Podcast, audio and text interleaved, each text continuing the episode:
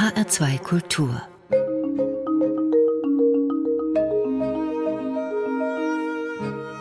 Doppelkopf ich heiße Stefanie Blumenbecker und mein Gast heute ist Thomas Bayerle. Thomas Bayerle, Sie sind Künstler, weltbekannter Künstler, mehrfacher Dokumentarteilnehmer und auch überzeugter Frankfurter. Herzlich willkommen, Thomas Bayerle, hier im Doppelkopf. Ja, freut mich. Herr Bayerle, stimmt es, dass bei Ihnen zu Hause in Ihrer Küche eine Uhr hängt, die nur Vierer als Ziffern hat?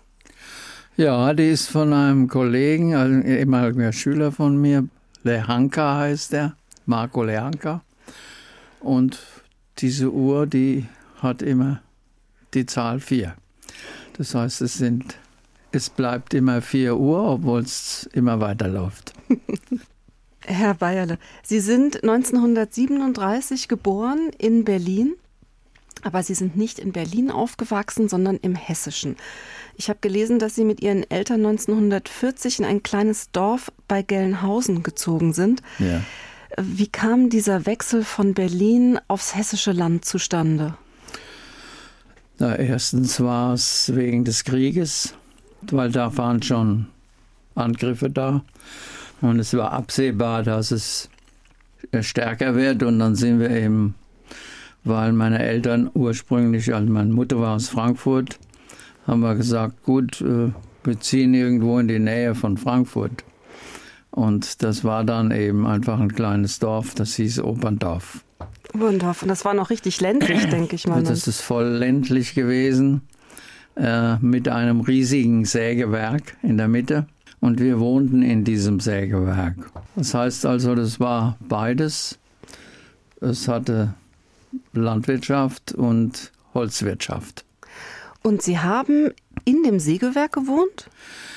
Also ganz nah am Sägewerk, ja. Auf jeden Fall, wir haben unsere Kindheit in diesem Sägewerk eigentlich verbracht. Das war sehr lustig, jeden Tag in dem Holz rumzusteigen und äh, Forellen zu fangen, weil der Bach da durchlief durch dieses Sägewerk und da mit diesem Wasser von dem Bach wurde, wurden die Sägen betrieben und so weiter. Es war also ein, ein gutes Fantasy, Fantasy-Gebiet. Ein großer Abenteuerspielplatz. Ja, es war es, war's, ja. ja. Ihr Vater war ja auch Künstler gewesen. Ja. Alf Bayerle. Und ich habe ein Foto von ihm gesehen. Da hat er sich als Maler porträtieren lassen, hat er so einen groben Strickpullover an, eine Baskenmütze, eine Zigarre in der Hand und im Hintergrund, das ist vermutlich das Atelier gewesen, ja, ja. da hat man lauter Glasflaschen auf der Fensterbank gesehen, ja. das war so schön angeordnet wie so ein Stillleben. Das sah fast aus eigentlich wie das Idealbild eines Künstlers und trotzdem habe ich gelesen, dass Sie sagten, seine Existenz hat Sie nicht dazu ermutigt, Künstler zu werden. Wieso denn das? Ja, weil er absolut nicht davon leben konnte. Ne? Das ist also wirklich so gewesen, dass mein Vater fast nie äh, irgendwas realisieren konnte, was verkaufen konnte. Nach dem Krieg schon mal gar nicht. Und er hatte sein Brot als Lehrer verdient, Volksschullehrer, also das heißt Realschullehrer später. Aber in der Zeit in Oberndorf, Kreis Gelnhausen, war keine Möglichkeit, äh, es irgendwie zu realisieren. Es gab nur noch einen, einen Arzt, der hat mal ein Bild gekauft. Und normalerweise war da nichts zu machen. Wir haben einfach selbst einen Garten gehabt, selbst äh, ein Feld gehabt. Also wir haben gearbeitet wie die Bauern selbst äh, als Familie. Mm, das war aber, denke ich, in der Zeit nicht unüblich. Das haben ganz ja, viele Menschen so getan. Genau, ja. Es waren Zeiten, in denen es sehr ums Existenzielle ging. Wir haben zum Beispiel ein Schwein gehalten und haben auf dem Land gearbeitet mit den Bauern zusammen. Wir waren sehr praktisch, unsere Familie. Vor allen Dingen auch meine Mutter, die war sehr, sehr gut in der Landwirtschaft und hat sich auch dafür interessiert. Und äh, so wurde eigentlich äh, wenig über Kunst gesprochen, sondern mein Vater hat welche gemacht. Aber sonst ging es ums bloße Überleben. Das heißt also, es ging einfach darum, dass wir, dass wir alle über den Krieg gekommen sind und danach, dass es dann soweit war, bis wir dann endlich nach Frankfurt zurückkommen konnten. Mhm. Und Sie haben ja dann auch, als Sie Ihre Ausbildung begonnen haben, zunächst sich nicht eine Kunsthochschule ausgesucht, wo Sie hingegangen sind, sondern Sie haben eine Ausbildung in einer Weberei gemacht. Ja, das war für mich sehr wichtig. Ich bin nach Süddeutschland gegangen, zur Weberei Gutmann. Und mich hat die Weberei sehr interessiert, auch technisch. Erstens das Herstellen von Stoffen, zweitens die verschiedenen Webformen und Gewebemöglichkeiten, aber auch die Maschinen selber, wie eben ein Webstuhl funktioniert. Und ich bin dort auch ziemlich bald zum Hilfsmeister aufgestiegen, wenn Maschinen kaputt waren. Die liefen ja alle im Akkord damals und mussten immer laufen. Und wenn eine stillstand, da musste ich schnell hinrennen und die wieder in Gang bringen, damit der Akkordlohn nicht sofort sank von den Frauen, die die betrieben haben, ja. Auf jeden Fall, das, das war für mich in verschiedener Hinsicht sehr wichtig, dieser Aufenthalt in der Weberei. Erstens wegen der Technik selbst, aber auch wegen der sozialen Umstände, die es da gab. Denn so eine Frau hat 1,70 verdient damals in der Stunde. für Akkord, für 21 Maschinen am Laufen zu halten. Also das war unglaublich. Damals habe ich die Arbeitswelt wirklich kennengelernt in den zwei Jahren, wo ich in Webereien und Färbereien war und verschiedenen in Süddeutschland. Und es war ganz, ganz wichtig, diese Zeit. Das muss auch ungeheuer laut gewesen sein in dieser ja. Fabrik. Das war eine Wohnzahl, die ist heute undenkbar irgendwo. Vom Arbeitsschutz her? Ja, weil es überhaupt keine Dämmer gab für die Ohren. Nö, nö, das, man konnte sich nur durch Zeichen verständigen, weil eben in so einem Saal, da waren vielleicht 120 Webstühle. Und das waren Webstühle, die waren aus Holz oder aus Metall? Nein, nein, die waren, das waren richtige Automaten, Webautomaten aus Metall. Sie haben ja später dann Bilder geschaffen oder Designs, könnte man vielleicht fast sagen, die ja auch endlos waren. Also es gibt ja verschiedene Tapetenentwürfe von Ihnen aber auch Bilder auf Leinwand, die ja theoretisch immer weitergehen könnten, wo es ja keine in sich abgeschlossene Komposition hat, sondern wo ja wie bei einem Stoff, der einen Rapport hat, das immer weiterlaufen kann. Ja, das Rapporthafte ist erstens wichtig gewesen. Zweitens das Endlose dieser Maschinen, da sie also auch endlos verschiedene Stoffe gemacht haben nach Programm, entweder nach äh, Schachert-Programm oder nach äh, Eingabe. Auf jeden Fall, dass die eben ständig liefen, ständig produziert haben, sozusagen unaufhörlich wie Flüsse nachgeschoben haben. Ich habe damals gemerkt, das war eben auch schon in 50er Jahren, Ende der 50er Jahre, was es heißt, eine Konsumgesellschaft am Laufen zu halten, dass es ständig nachgeschoben werden muss. Also dieses, dieses an sich Negative von der Produktion hat mich aber auch auf der anderen Seite begeistert und angezogen. Also dass ich Kreisläufe feststellen konnte dass einfach eine Produktion nie alleine dasteht, sondern immer ein Ring hat, der vor ihr oder hinter ihr weitergeht. Und dass damit eine Art Ornament entstand, aus dem die ganze Konsumgesellschaft besteht. Das heißt eigentlich, ich habe verstanden, dass eben eine technische Realität und eine technische Gesellschaft, wie kompliziert die ist und dass die eben nichts Statisches ist, sondern etwas, was pausenlos nach vorne entwickelt und nach hinten abstößt und so weiter, also ein Organismus ist. Ne? Und dass Organismen eben einfach unsere Welt bestimmen. Von daher ist es auch so, wenn man Dinge kennenlernt, man überträgt die ja oder man versucht die in andere Bereiche zu auszumessen, ob das da oder dort eventuell auch auftauchen könnte. Ne? Und das war von daher sehr, sehr wichtig, ja. diese Zeit. Jetzt ist es ja so, Herr Bayerle, normalerweise zum Doppelkopfgespräch bringen die Gäste immer eine Musik mit. Aber das erste Stück, was wir heute hören möchten, ist keine Musik im klassischen Sinne, sondern es hat ganz unmittelbar auch mit der Weberei zu tun. Es ist eigentlich mehr so eine Art Sound, oder, den Sie uns vorstellen möchten. Ja, mit dem Bernhard Schreiner bin ich selbst in Webereien gegangen, vor einigen Jahren in der Nähe von Kassel. Und äh, wir haben direkt Maschinen abgetastet und haben diese Laute, die wir dort abgetastet, abgefangen haben, komponiert zu, zu Stücken, ja. Insofern, äh, ja, das ist, das ist schon Musik. Und ja, es, es ist eben Soundcollage und Musik. Ne? Ja, da machen wir doch das mal. フフフフ。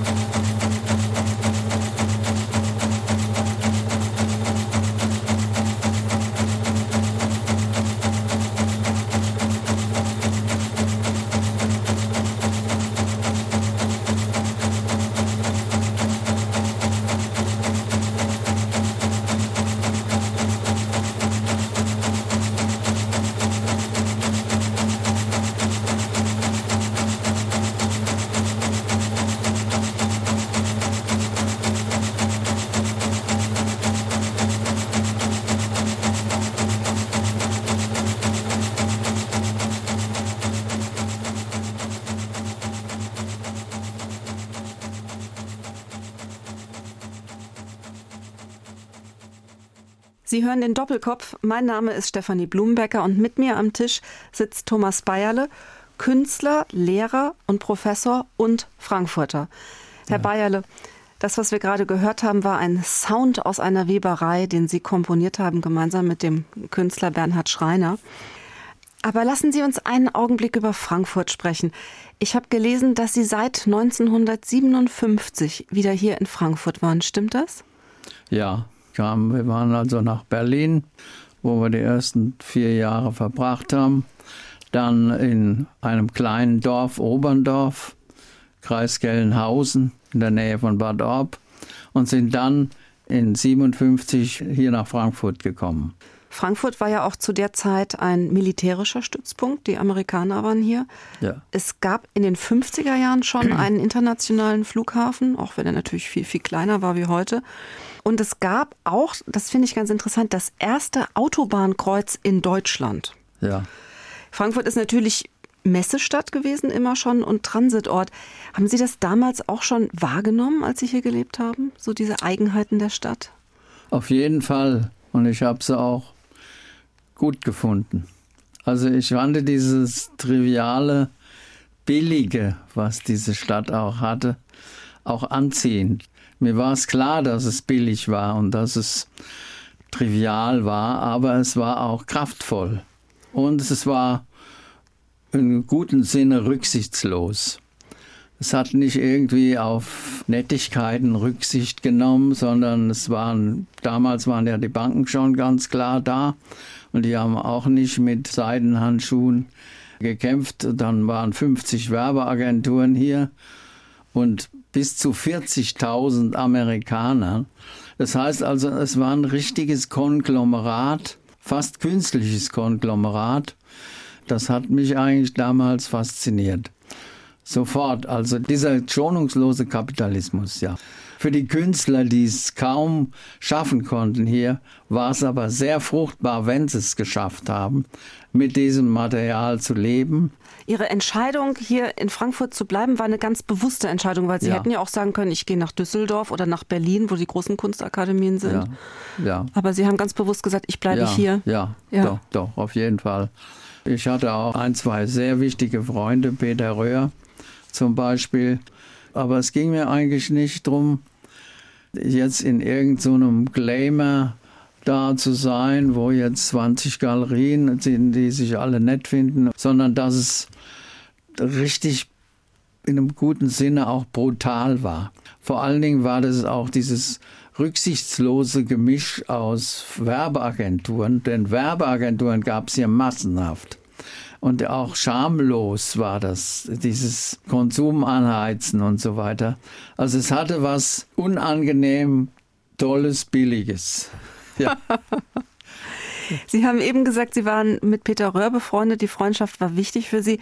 Peter Röhr ist ja ein Künstler, der sehr jung schon verstorben ist und der vor einigen Jahren regelrecht wiederentdeckt wurde von ja. den Museen und von der Wissenschaft, vom Kunstbetrieb.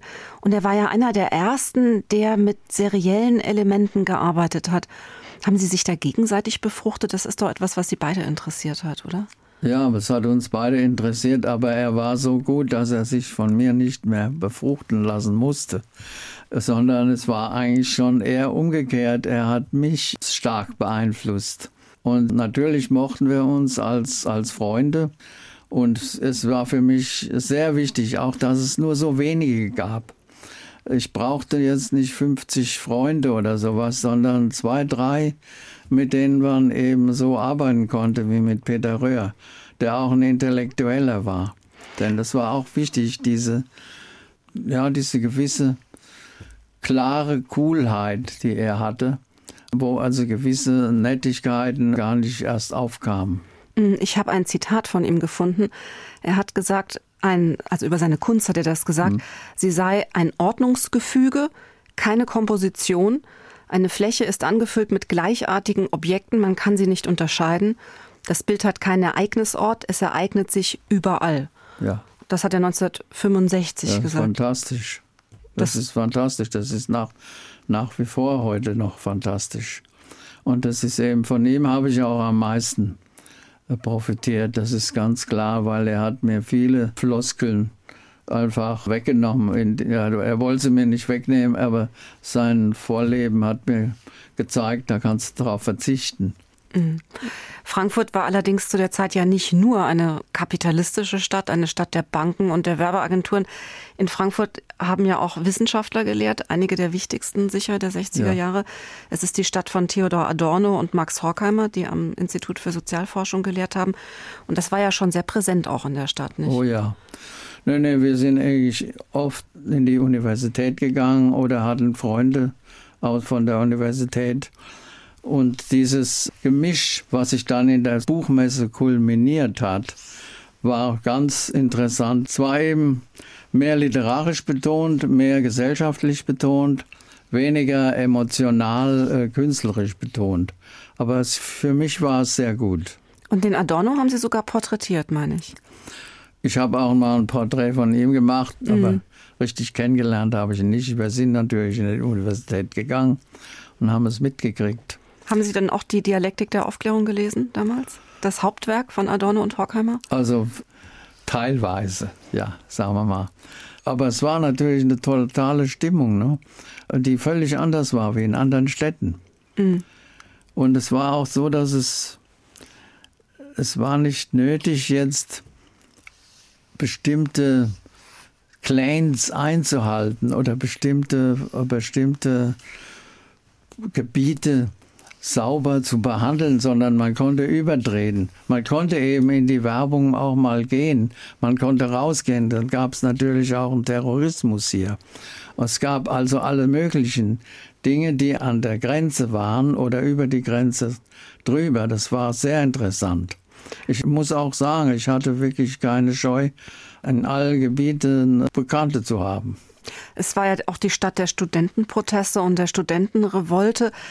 Ich habe gelesen, dass in der Nacht, nachdem auf Rudi Dutschke geschossen wurde, sie Poster gedruckt haben ja. und dann am darauffolgenden Morgen in der Stadt plakatiert.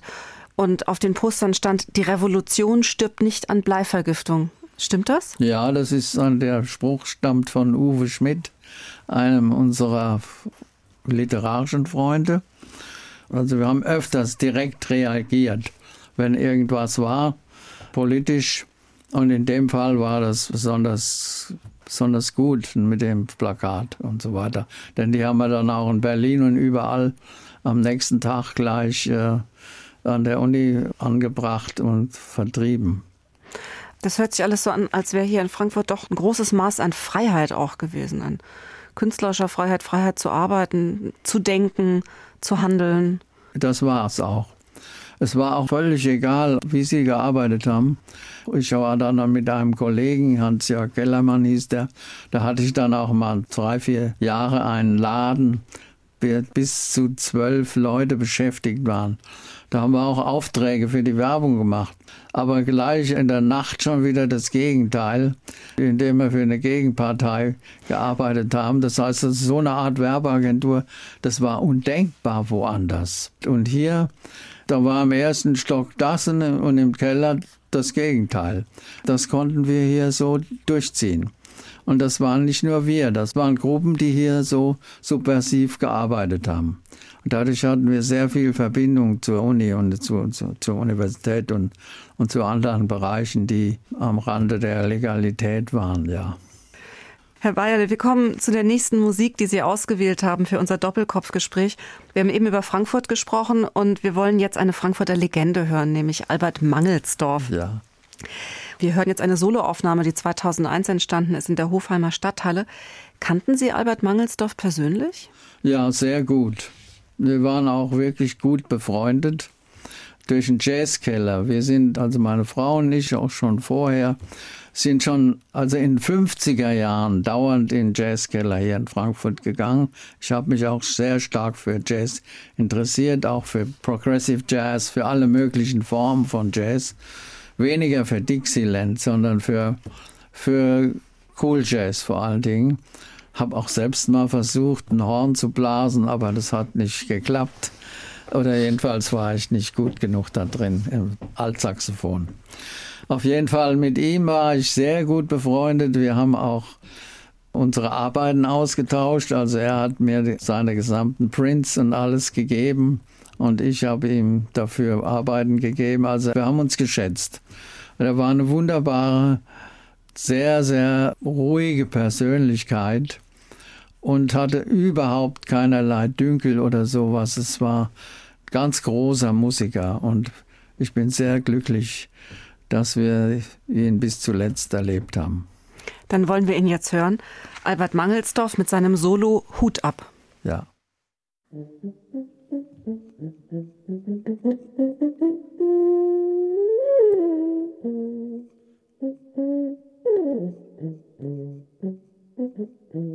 Mm-hmm.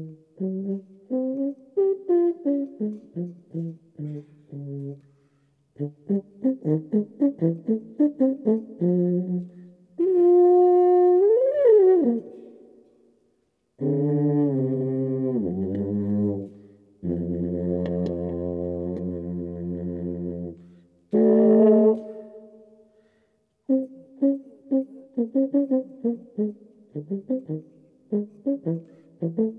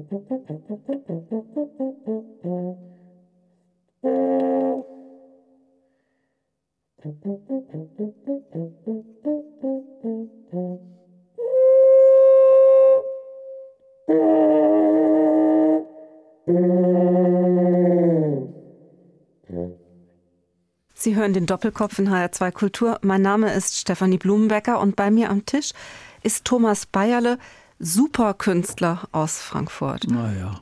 Herr Bayerle, sind Sie mit der Bezeichnung Superkünstler einverstanden? Nein. Ich habe Sie gewählt, weil Sie den Ausdruck der Superform geprägt haben.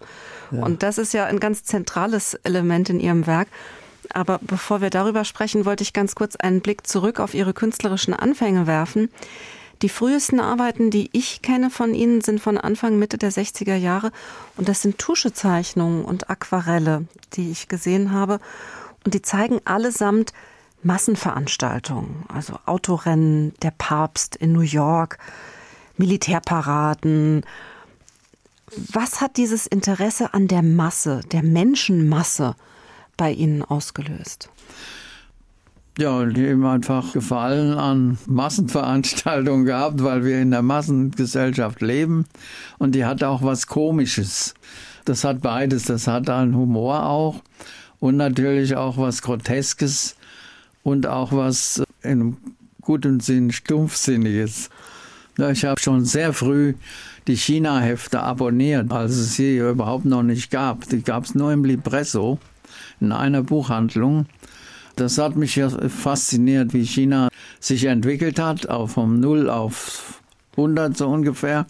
Und auch wie sie das propagandistisch gemacht haben. Aber natürlich hatte auch eine komische Seite.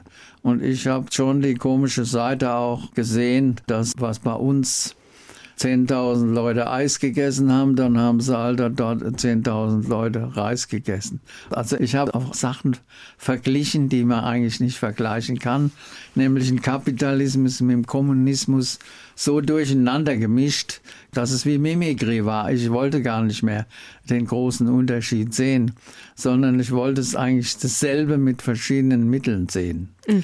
Ich habe auch diese, diese Ideologie, dass wir besser wären, nie eingenommen. Wir waren nicht besser, wir waren nur anders. Und ich wusste natürlich auch die Gefahren da drin. Denn im Dritten Reich haben sie das auch schon versucht. Also es, es ist nicht so, dass ich das jetzt hier einfach nur sozusagen eins zu eins hier übernommen habe, sondern es war ganz klar, dass es Ideologie war. Aber die Ideologie war aus unserer Sicht grotesk genug, dass wir sie hier auch anders sehen konnten, anders lesen konnten als die Chinesen selber. Ja, sie haben die ja auch gebrochen. Also wenn dann die ja, Kartoffelzähler in endloser Folge aber tausendmal auf die Wand gedruckt sind, sodass man es gar nicht mehr erkennen kann eigentlich, das Bild, dann wird ja die Ideologie damit gebrochen. Ja, und, ja. und das hat ja auch schon also was Lustiges und beinahe Lächerliches. Ja. Mhm. Herr Bayerle, Sie haben jetzt eben schon gesagt, dass Sie Elemente des Kommunismus und des Kapitalismus miteinander zusammengebracht haben. Es sind ja ganz viele Dinge aus der Werbewelt und aus der Konsumgesellschaft, die Sie haben einfließen lassen in Ihr künstlerisches Werk. Also die Zahnpasta taucht da auf, die Glücksklee-Kondensmilch beispielsweise. Was ich auch ganz wunderbar fand, war ein Regenmantel, den Sie gestaltet hatten, aus ja. durchsichtigem Kunststoff wo sie dann auch Models drin fotografiert haben, die dann nackt darunter waren, unter diesem durchsichtigen ja. Regenmantel. Das ist schon auch eine Reaktion auf das Wirtschaftswunder, oder? Dass diese ganzen Elemente der Konsumwelt, dass das so wichtig wurde für ihr Werk. Auf jeden Fall war es, waren es Massenprodukte und ich äh, habe diese Regenmäntel auch für Kaufhäuser produziert. Ne? Ich wollte durchsichtige Regenmäntel, die hatte ich sogar im Kaufhof dann. Ich wollte teilweise tatsächlich auch mal die Konsumwelt direkt berühren oder beliefern. Und in Frankreich oder in Italien und auch hier im Kaufhof habe ich eben sowas einfach mal durchgezogen. Ne? Das heißt, dass es ein paar hundert von diesen Regenmänteln gab. Gibt es davon noch welche? Existieren da noch welche? Nein, das, da habe ich nur noch selbst was. Aber, Aber Sie haben noch ein, ein ja, ja, doch, Exemplar doch. haben Sie noch? Doch, so zwei, drei noch, ja. Sie haben ja dann ab den 70er Jahren zunehmend auch Siebdrucke geschaffen, die bis heute hochspektakulär sind. Und zu der damaligen Zeit wahrscheinlich ein, eine völlig neue Seherfahrung, denke ich, gewesen sind für das Publikum. Das sind ja Bilder, die sich aus ganz vielen kleinen identischen Elementen zusammensetzen und die dann aber alle zusammen eben eine große Form ergeben, eine Superform, wie Sie sagen man kann es schwer beschreiben. Es ist ein Raster. Diese kleinen Elemente, die bilden ein Raster, die sind verzerrt. Manche sind nicht nur größer, sondern wirken fast, als wären sie über ein dreidimensionales ja, so. Ding gespannt, sodass man dann am Schluss eben eine Frau erkennen kann. Ja, das waren normale Raster, die ich über dreidimensionale Gesichter oder Formen gezogen habe und damit sozusagen wie so Beulen nach vorne austraten, in den Raum rein austraten dieses Überziehen von Formen, und zwar auch von organischen Formen, äh, zum Beispiel so ein Stier oder so eine kleine Tasse, die überziehen dann eben ein Gesicht oder die überziehen einen Körper. Das habe ich erreicht, indem ich auf Fotokopiermaschinen eine Tasse gedruckt habe und dann im, im Verzerren auf Formen, auf Gesichter oder auf, auf organische Formen durch Strecken von diesem Gummi erreicht habe, dass eben einfach ein ganzes Gesicht organisch mit Tassen überzogen war. Und das habe ich eigentlich immer mit zwei, drei Leuten gemacht. Eine davon war bestimmt immer meine Frau. In öffentlichen Kopierstudios standen wir dann ab 8 Uhr morgens und haben vorgefertigte Formen, die ich schon vorher vorbereitet hatte, ausgefüllt mit einer Tasse oder mit einer Serie von Ochsenköpfen oder sowas und dann äh, durch Gummi auf, auf, auf Latexgummi gedruckt, indem die genau eingepasst wurden.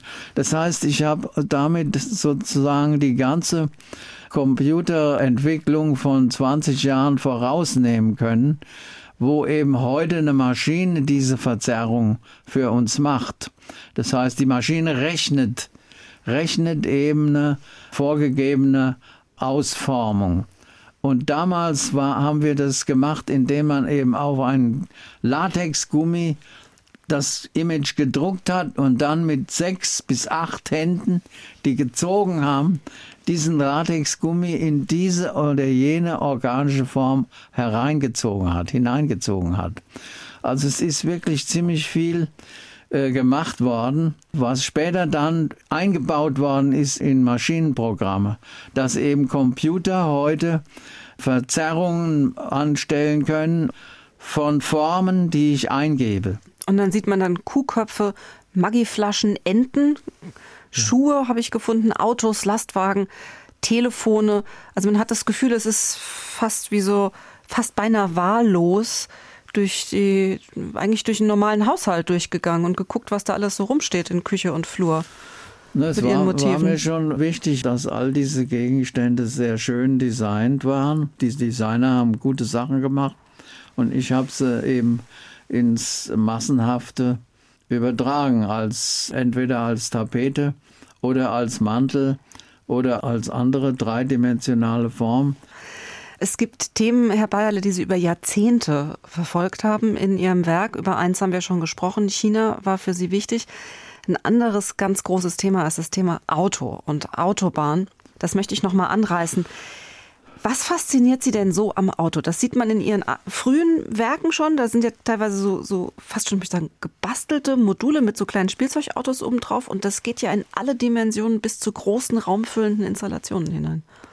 Ja, das Auto ist eben einfach das, was es ist das meiste. Es ist einfach der Wirtschaftsfaktor Nummer eins. Es ist das Mittel, was die ganze Gesellschaft verändert hat. Es sind Millionen kleine Privatsphären, die auch subversiv sein können. Was in diesen Autos alles geredet wird und gemacht wird, das äh, ist kaum vorstellbar. Aber auch als, als Masse, wenn sie sozusagen Staus bilden. Es ist eben einfach ein Werkzeug, was die gesamte Welt verändert hat, total verändert hat und mit dem gerechnet wird, abgesehen davon, dass es ein totaler Wirtschaftsfaktor ist und dass äh, niemand darauf verzichten könnte, Autos zu bauen, zu verkaufen und dass sie fahren und so weiter und so fort. Zum Auto gehört aber auch immer die Straße. Und Sie haben ja eine ganze Reihe von Städtebildern geschaffen, die dann teilweise nur aus Häusern, Gleisen und Straßen bestehen. Man kann ja. Züge erkennen, man kann Autos erkennen, aber keine Menschen. Die und sitzen diese, in den Autos. Ja. Die sitzen in den Bahnen. Ja. Und die Straßen, die sind so miteinander verwoben, dass es, dass man auch an ein Gewebe denkt, an ein Geflecht. Ja.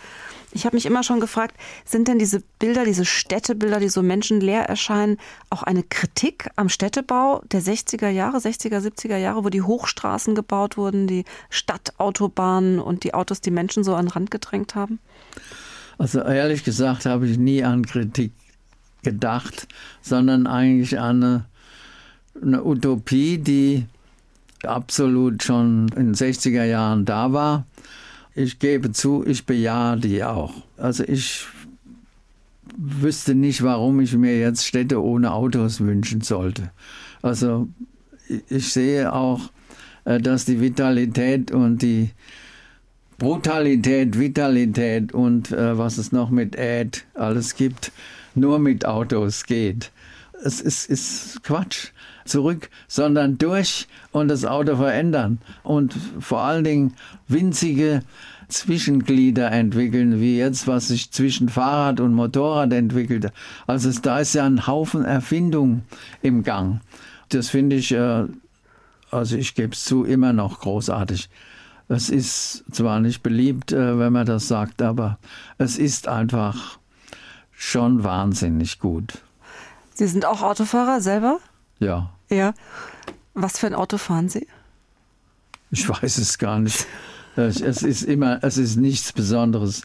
Ich fahre nur irgendwas, was ich, äh, ich, ich lege keinen Wert auf, auf, äh, was ist es denn? Ich glaube, es ist, ein Auto ist es oder was, ja. Aber ich, ich kriege die von meinem Sohn äh, geliefert. Ich lege auch keinen Wert, ein tolles Auto zu fahren oder einen Sportwagen oder was, sondern ich besorge mir das. Für mich ist es ein reiner Gegenstand, der nur dienen muss und der muss auch nicht toll aussehen. Und dass es eben so viel darüber geschimpft werden kann, wie es will, es, fährt immer weiter. Vielleicht wollen wir an dieser Stelle noch einmal in eine Musik reinhören, die Sie für uns mitgebracht haben, die Sie ausgesucht haben, und zwar von dem deutschen Komponisten Karl-Heinz Stockhausen. Das ist ja nun wirklich ein Pionier der elektronischen Musik auf der einen ja. Seite, auch ein Arrangeur für Musik im Raum und er ist bestimmt auch eine der kontroversesten Figuren der deutschen Konzertszene, der deutschen Musikszene der Nachkriegszeit. Welchen Bezug haben Sie zu Karl-Heinz Stockhausen? Ja, es ist einfach, ähm, der Bezug ist, dass mir die, die Musik gefällt und das heißt, dass es radikal ist und dass es eine Performance hat, die, die absolut einmalig ist und die nicht irgendwie in, in einem Sinn kopierbar ist, sondern das ist, das ist einfach großartige, das ist einfach großartige Musik. Dann hören wir jetzt in eines der zentralen Frühwerke von Stockhausen hinein, nämlich dem Gesang der Jünglinge im Feuerofen. Super.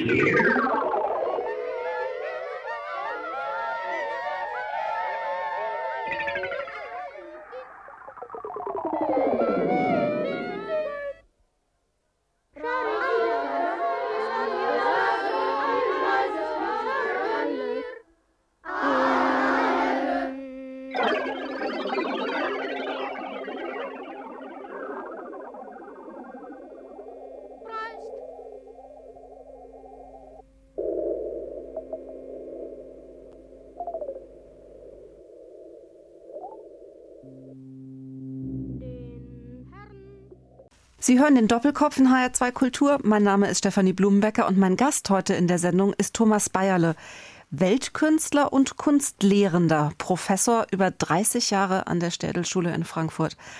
Herr Bayerle, Sie waren 30 Jahre als Lehrender an der Städelschule und wenn man über eine so lange Zeit an einer Schule bleibt, dann muss einem das doch Spaß machen, dachte ich mir.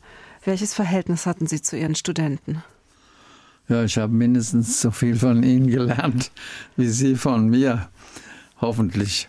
Auf jeden Fall, das war für mich sehr wichtig, zu sehen, dass es, dass jeder total anders ist und dass diese Komplexheit von Verschiedenheit ein wunderbares äh, Gemisch ist. Und es hat mich auch selbst überzeugt, was es heißt, ähm, Urteile zu fällen oder was, was es heißt, ähm, zu finden, was richtig oder was falsch ist, das ist wirklich sehr subjektiv und sehr, sehr offen. Ähm, wie kann man da herangehen, wenn man jetzt an einer Kunsthochschule unterrichtet, ist die Situation ja vollkommen anders wie in einer normalen Schule. Die Studenten kommen dorthin, um Künstler zu werden, Künstler werden zu wollen. Wie war Ihr Unterrichtsstil? Haben Sie mit denen Einzelgespräche gehabt? Haben Sie die regelmäßig in Ihren Ateliers besucht? Wie haben Sie das, den Künstler aus Ihren Studenten herausgeholt? Ich äh, würde sagen, bei jedem anders. Ich habe dem das gesagt, dem Nächsten das Gegenteil. Das war erstmal das Schlimmste für die. Es zeigt sich, dass es wie in einem Apfelbaum ist. Jeder Apfel ist anders. Und ich habe sie alle runtergeschüttelt und habe selber die Körbe voll gehabt, aber sie haben auch von, von mir Äpfel genommen. Also ich denke, es war nicht schlecht. Ich habe auch gelernt, wie man überhaupt sowas machen kann. Äh, ich wusste es nicht am Anfang.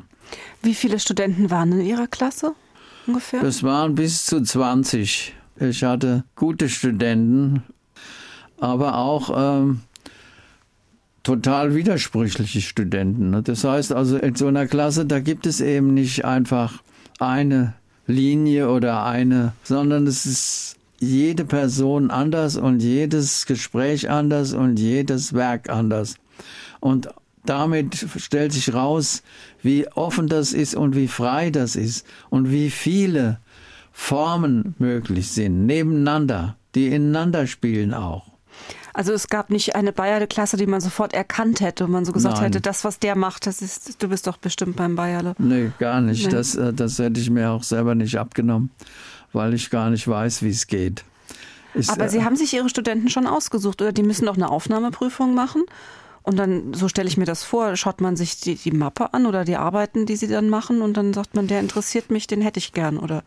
Das ist, es gab immer in der Städelschule Aufnahmeprüfungen, wie bei anderen Kunstschulen auch. Aber dann ist es durch Gespräch und durch Kennenlernen, ob man sich, ob man miteinander arbeiten konnte oder nicht. Also ich konnte auch nicht einfach nur rauspicken und raussuchen, sondern die haben auch rausgepickt und rausgesucht. Es war ein ganz klares äh, gegenseitiges ähm, Kennenlernen und Arbeiten miteinander. Und das hat eben manchmal sehr gut geklappt, manchmal weniger. Es sind auch welche wieder weggegangen. Also das ist völlig, noch, völlig offen gewesen. Was wichtig ist, ist nur, dass es dass es Kraft hat und dass es ehrlich ist und dass es ähm, ja auch schräg sein kann oder muss. Und es ist ja auch eigentlich nichts wie eine, wie eine Zündung, eine Initialzündung, die eben einfach durchfeuert. Und dann äh, erfasst sie vielleicht noch drei, vier Leute und dann kommt einer, der sagt, nee, auf keinen Fall so und so weiter. Also das war ein Ringkampf, ein guter Ringkampf in vielen Fällen. Einige Ihrer Studenten sind ja recht bekannte Künstler geworden, erfolgreich mittlerweile selber Professuren zum Teil. Ich will nur ja. mal ganz wenige Namen nennen. Tobias Rehberger hat bei Ihnen studiert, Martin Liebscher hat bei Ihnen studiert, der ist jetzt an der HFG in Offenbach. Oder auch Marco Lehanka, den ja. haben Sie vorhin schon kurz erwähnt mit ja. der Uhr bei Ihnen in der Küche. Ja, der ist in, in Nürnberg, ja. Mhm. Nö, nö, das ist, das ist wunderschön, dass dass man auch das fertiggebracht hat, dass die sich, dass die eigene Figuren geworden sind. Ne? Mhm. Heute hat die Städelschule ja sehr viele internationale Studenten. Sie kommen aus der ganzen Welt. Die Unterrichtssprache mittlerweile ist Englisch. Ja. Ist vielleicht nicht mehr ganz so frankfurterisch, wie das äh, zu früheren Zeiten war. Das ist frankfurterisch Englisch. Herr Bayerle, Sie selbst haben ja sehr viele Ausstellungen bestritten im Laufe Ihres Lebens. Wenn man die Listen so sieht, dann geht das über mehrere Seiten hinweg. Ihre Ausstellungen und Ausstellungsbeteiligung. Sie waren mehrfacher Teilnehmer einer Documenta in Kassel und ich habe mir jetzt nur mal aufgeschrieben, so ein paar Stichworte, wo Sie in den letzten vier Jahren allein nur ausgestellt haben. Da ist das New Museum in New York dabei, das Museum für angewandte Kunst und Gegenwartskunst in Wien. Sie haben im Lehnbach-Haus ausgestellt in München, im ICA in Miami in den USA, dem Erde Paris in Paris und immer so weiter in Amerika, der Schweiz. In Frankreich hatten sie Ausstellungen, in Kanada, in der Tate Modern in London, dem Philadelphia Museum of Art. Also man hat das Gefühl, eigentlich viel mehr geht kaum noch. Was ist denn Ihr nächstes Projekt? Naja, es ist also auch bei der Aufzählung eben, das waren nicht immer Einzelausstellungen. In der Tate war es keine Einzelausstellung und so. Also es waren Beteiligungen. Es geht mir weniger darum, jetzt äh, neue Ausstellungen zu machen, als für mich äh, noch einen Sinn in dem zu sehen, was ich jetzt vorhabe. Das ist für mich das Wichtigste. Und das andere wird sich schon finden. Also ich habe jetzt keine Sorge, äh, dass ich jetzt äh, nicht mehr da bin. Sondern äh, das konkreter Plan ist, dass ich eben noch ein paar gute Sachen zusammenbringe. Das ist das Wichtigste. Also noch weitere, weiter ja. künstlerisch zu arbeiten. Ja, ja, ja. Herr Bayerle, ich danke Ihnen für dieses ausführliche Gespräch. Zum Ausklang wollen wir noch eine letzte Musik hören, ein Stück von John Cage noch so ein legendärer Name der neuen und der experimentellen Musik. Welche Erinnerungen verbinden Sie denn mit John Cage? Ja, ein paar lustige. Die lustigste war, als John Cage hier auftreten sollte im Theater. Und dann brannte in der Nacht vorher, weil ein Freak sich da oben im Theater versteckt hatte und da geschlafen hat. Der hat seine Zigarette die hat das halbe Theater in Brand gesetzt. Auf jeden Fall, das Theater brannte ab und John Cage reiste nicht ab, sondern wir saßen tagelang auf der Treppe hinten und haben wunderbar uns unterhalten. Und ich hatte das Glück, dass ich neben ihm saß und habe dadurch eine wunderschöne Zeit mit ihm verbracht, wo ich ihn sehr gut kennenlernen konnte. Also diese drei Wochen, die das gedauert hat, bis er endlich abgehauen ist, das, das, die werde ich nie vergessen, weil ich bin jeden Tag hingegangen. Es war ein wunderbarer Geist, ein wunderbarer Mann, der eben auch dann halbe Stunden nichts erzählt hat. Aber wir haben da hinten auf der, auf der Treppe da neben der, der Kantine tagelang verbracht. Sie haben wochenlang neben John Cage ja, auf der Treppe ja, gesessen und mit dem geredet. Ja, ja, richtig, ja. Wunderbar. Ja, wir hören jetzt aus seinem Album The Twelfth Room das Stück In a Landscape. Der Pianist ist Ezio Bosse. Am Mikrofon verabschiedet sich Stefanie Blumenbecker. Vielen Dank, Herr Bayerle. Bitte schön. Danke auch.